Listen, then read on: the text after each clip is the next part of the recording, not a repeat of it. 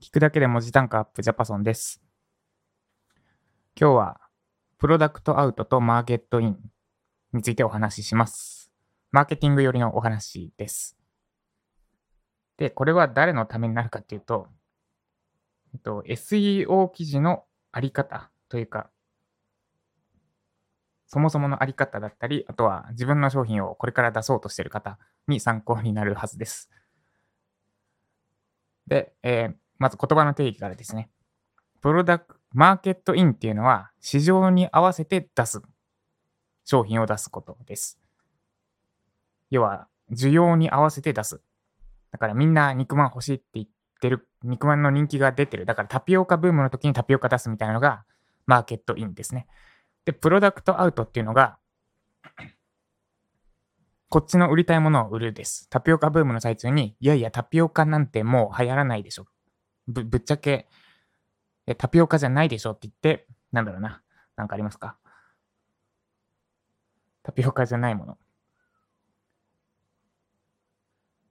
エキストラバージンココアとかですかね。その適当ですけど。いえ、これからじゃあエキストラバージンココアです、みたいな。で、えっと、のが、まあ、プロダクトアウトです。要は私の売りたいもの。てか、こういうやつ欲しかったですよねっていうのを、ちょっとそれ言っちゃうと違うな。例えば iPhone とかですね。あの、ボタンのついてない携帯なんてみんな欲しがってなかったけど、Apple、スティーブ・ジョブズがあれを売って、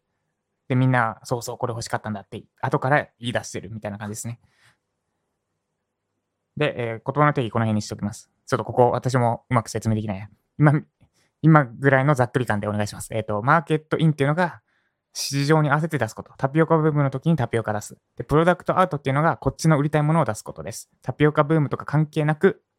いや、俺はこれを売りたい売りたいんだよ。俺はココアが大好きなんだよ。ココアをみんな飲もうよって言って、ココア出すみたいなのが、プロダクトアウトです。で、私のユーデミのコースは、今、公開中なのが5コースです。5コースあります。で、これ全部基本的には、マーケットインで出してます。いや、ものによるか。ウェブライター向けに出してるのが4本ですね。SEO とブログ構築運用とワードプレス入稿とランディングページです。この4つともマーケットインです。もう需要があるって知ってたから出した感じですね。ウェブライターといえば SEO だし、で、ウェブライターといえばワードプレスブログだし、これはもう、え、何それとはならないですよね。この2つのつながりって。ウェブライター、SEO とウェブライター、ワードプレスって、もうガチガチにくっついてる。で、ランディングページってどうなのってとこなんですけど、これはデートラの初芝さんって方、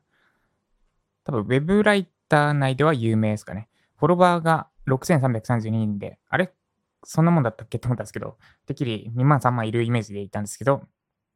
まあ、ウェブライター界というかですね、私のお客さんには多分割と有名な人な認識ですと。で、その人がウェブライターに必要なの、これがランディングページも作れるウェブライターが強いですみたいなつぶやいてて、それがそれなりにバズってましたと。で、だから、あ、もうランディングページは出せば売れるなっていう確信がありましたと。だから、マーケットインです。私が売りたいものじゃなくて、これは売れるな、あこれは求められてるなっていう市場を見た上で、市場って言ってもめっちゃニッチな世界ですけどね。を見た上で出して、だから、一時期は、ウェブライター向けに出したのに、ランディングページっていう広いジャンルの中でベストセラーを取ってた。で、これが今月また売れていって、1日1、2本ペースで売れてるので、まあ、他も売れてるかもしれないですけど、月に30本ぐらい売れるのが、えっ、と、公にはされてないけど、月に30本以上売れるのが、まあ、最低条件みたいに言われてるので、他との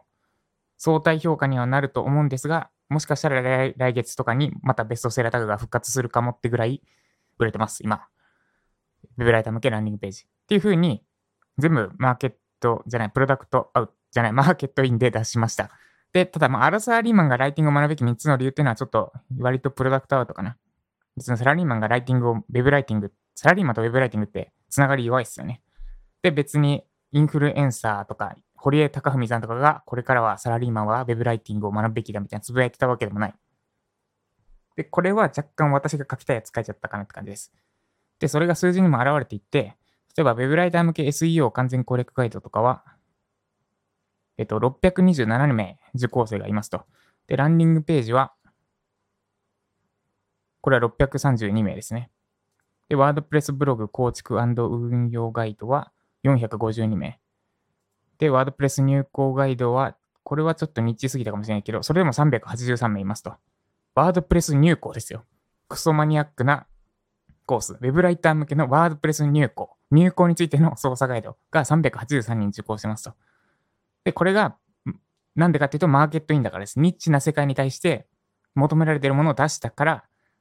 その人たちにどんずばで刺さってる。で、一方で、アラサー・リムがライティングを学ぶき3つの理由。これ、最近有料化してずっと無料で出してたんですが、本当にもう、えっと、いつ出したんだ ?7 月か。7月の後半？まあ、8月に出したとして、何ヶ月ですか？私、こういう計算が苦手なんですけど、今5月だから、9, 9ヶ月ぐらいか。9ヶ月間無料で出し続けてましたと。そのコースですね。で、一方、SEO とかランニングページは最初から有料だった、有料でした。圧倒的に有利なはずなんですが、それでも受講生252名です。ずっと無料で出したコースが252名。で、ずっと有料で出してて、かつ11月から出した、えー、っと、待ってください。ちゃんと計算しましょう。8月から、8月から出して5月。9ヶ月。で、11月に出して5月。6ヶ月か。そんな変わんないな。時期はまあいいですね。ずっと有料で出してたコースが、ずっと有料で出してたコースが632人ですと。で、方や、それよりも2ヶ月も長く出してたずっと無料のコースが252名でしたと。で、これの違いは、マーケットに合わせて出したかどうかです。ウェブライターがランニングページについて知りたがってるってのを知っていて、そこに合わせて作ったから売れた。で、一方で、アラサーリーマンがライティングを学ぶべき3つの理由というのは、サラリーマンがウェブライティングを果たして求めてるのかってことですね。これ初めてに作ったコースなんですが、いきなりそこぶっ込んで作ったやつです。で、だから数字にられてます。で、これが別に常に、別にこのアラサーリーマンがライティングを学ぶべき3つの理由ってコースが200名しか受講しなかったのが失敗なんじゃなくて、えっと、マーケットインで出せばいっぱい売れるし、プロダクトアウトで出せばまあ、やっぱり売るの難しくなりますってとこを認識していかないとうまくいかないというか、ここは認識してしっかり今どっちでやってるのかを区別して数字を見ないと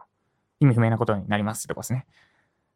例えば、そう、ウェブライター向けランディングページは、が売れたから、あ、ランディングページ、需要あるんだってなって、アラサーリーマン向けランディングページ完全攻略ガイドみたいな出したところで、まあ、まず売れないです。なぜならば、別にサラリーマンがランディングページ果たして求めてるのかってとこが求めてる、求めてるかってとこがふんわりしてるからです。もしかしたら誰かがそんなつぶやきしてバズってたりするかもしれないですけど、そこ、そこは見てないですけど、そこはっきりちゃんと調べて需要あるってのを見た上で出すってのがマーケットインです。で、えー、めっちゃ前置き長くなりまくってるんですが、私のスタイフというか、この音声配信は果たしてどっちなのかっていうのを考えましたと。プロダクトアウトとマーケットイン。で、これ今無料で発信してるじゃないですか。かつ集客媒体としてちょっと期待もしてる。ってことは、あ、その前にどっちかっていうと、今私喋りたいこと喋っちゃってるんですよね。ってことは、どちらかといえばプロダクトアウトですと。売りたいもの売っちゃってる状態。無料だけど。これちょっと違くないかって、改めて、あの、マーケティングのことというかですね、なんでこの、まあいや、それを、なんでこの考えに至ったかを置いといて、そう、戦略的に違くないかって思った話です。要は、まあ、この音声配信の役割は何のなのかってとこが大事なんですけど、集客媒体として使うのであれば、マーケットインでやらないと、まあ集客できない、できるはずがない。だって需要がないことを私が喋ってもしょうがないから。で、これができるのは、もっと実績があって、力があって、影響力があるインフルエンサー級の人たち、例えば堀江さんとか、堀江さんとか、キングコングの西野さんとかが自分の売りたいものとか自分の喋りたいことを喋るのは、まあ、需要あるし、それなりに聞かれるんですが、私程度の人が、今、今、今時点で私時点、私程度の人が、なんか喋りたいことを無料でバッて話したところで、まあ集客ができない。じゃあどうするのかっていうと、マーケットインの思想に、マーケットインで発信する。求められてることを喋るですね。喋りたいことじゃなくて求められてることを喋る。で、これで戦略までちゃんと立てました。どうするのかっていうと、Yahoo 知恵袋とかで質問されている質問に勝手に答える。あるいは視聴者からの質問を募集して答える。喋りたいこと喋るんじゃなくて、求められている情報を発信する。で、スタイフこれやってなりました。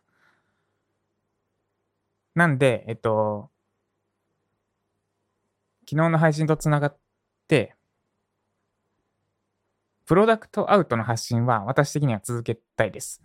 私の喋りたいことを話す。なぜなら私の思考の整理になるから。今もどっちかというと喋りたいこと喋ってるんですが、この話してることで凄まじく整理されていきました。これも台本なしで喋ってます、ちなみに。で、だからこれは続けたいんですが、これを無料開放でやったところで、なんか意味は薄いなってとこで、ででも、それでも、ジャパソンさんのこういう話聞きたいって人はいる。で、そういう人たちは多分結構濃いめの人だから、信頼感強め、私に対する信頼感強めの人だから、じゃあもう内側でやっちゃえばいいじゃんってとこですね。無料で話すんじゃなくて、えー、サブスクなり何なりかで、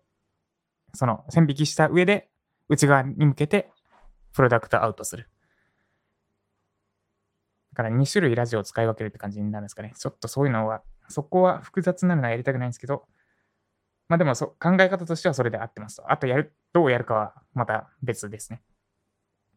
で、外向け、無料で発信する内容については完全にマーケットインでやる。求められている情報を発信する。で、どうやるのかっていうと、知恵袋、もしくは質問者からの募集、視聴者からの質問を募集して、それに答えていく。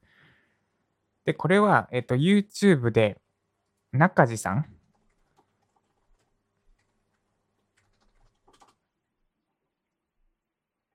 ウェブショック TV の中地さんが、あの、元ブロガーって言ったんですかね。元ブロガーで、えっと、あと、あの、A8 ネットの元社員とかでしたっけ？違うな、知らないわ。そのアフィリエイトサイトの中で働いてたことがあるとかだったと思います。いや、ちょっとすみません、ここ、記憶が曖昧だな。そう、なんで、すごい詳しい人、アフィリエイトとかブログとかに詳しい人の YouTube、これが登録者数4.75万人で、毎回、その視聴者に参加してもらって、で、その人と対談、その人の対談を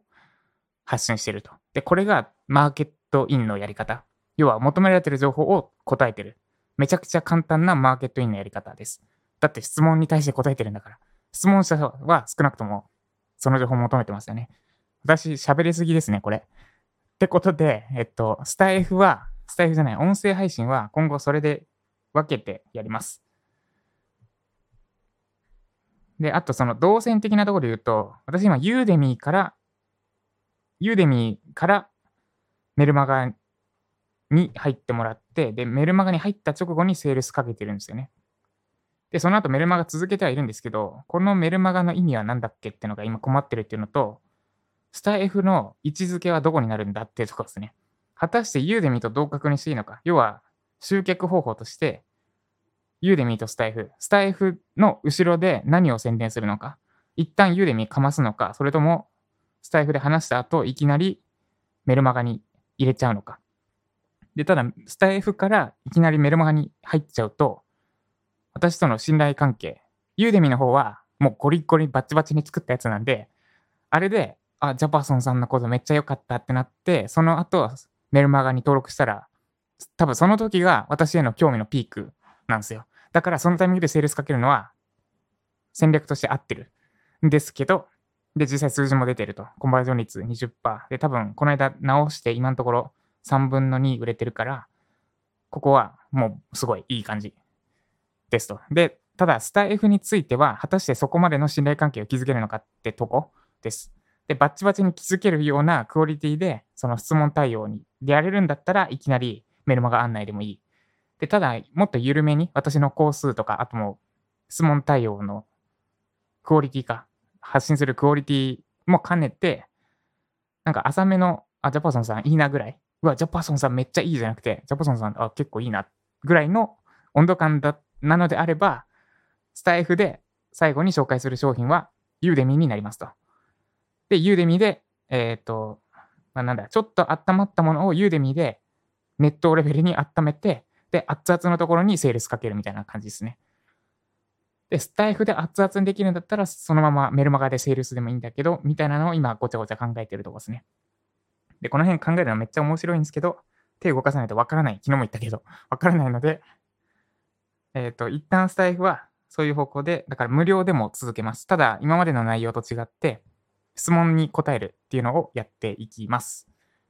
で、その質問の内容がめちゃくちゃディープだったりするのであれば、やっぱり、いきなりセールスかけていいかな。いきなりセールスじゃない。いきなりメルマガ登録でいいかなってとこですね。その質問の内容にもよるな。なんかすごい浅めのとこだったら、そこからいきなり私のメルマガ入ってセールスかけられても、多分、あんまり響かない気がする。その、セールスの中でいろいろ話してるんですけど、その内容が響かない気がするんで、そう、だから質問の内容次第だな。はい。そんな感じです。15分喋っちゃった。めちゃくちゃ頭の中整理されました。ということで、今日はですね、えっと、最近私、ソウルジェムが汚れてるなって感じてて、あの、窓マギ窓マギでいうソウルジェムが汚れてるなって感じてまして、要は、なんかちょっとストレス溜まってきてるなって思ったので、ちょっとめちゃくちゃ、もう400メートルとか関係なく、めっちゃ泳いで15分ぐらいずっと泳ぎ続けて、で、サウナも2往復して、最近は泳いで帰ってきてたんですけど、ちょっと一旦ソウルジェムの汚れを取ろうってことで、サウナ行って帰ってきて、で、帰りに中山精肉店っていうめっちゃ美味しいお肉屋さんでハンバーグ買って、で、それをお昼に食べて今この配信に至ります。めちゃくちゃソウルジム綺麗になったので、えー、こっからまたやっていきます。今日、では今日もソウルジェムの汚れに気をつけつつ、適度に浄化しつつ頑張っていきましょう。以上、ジャパソンでした。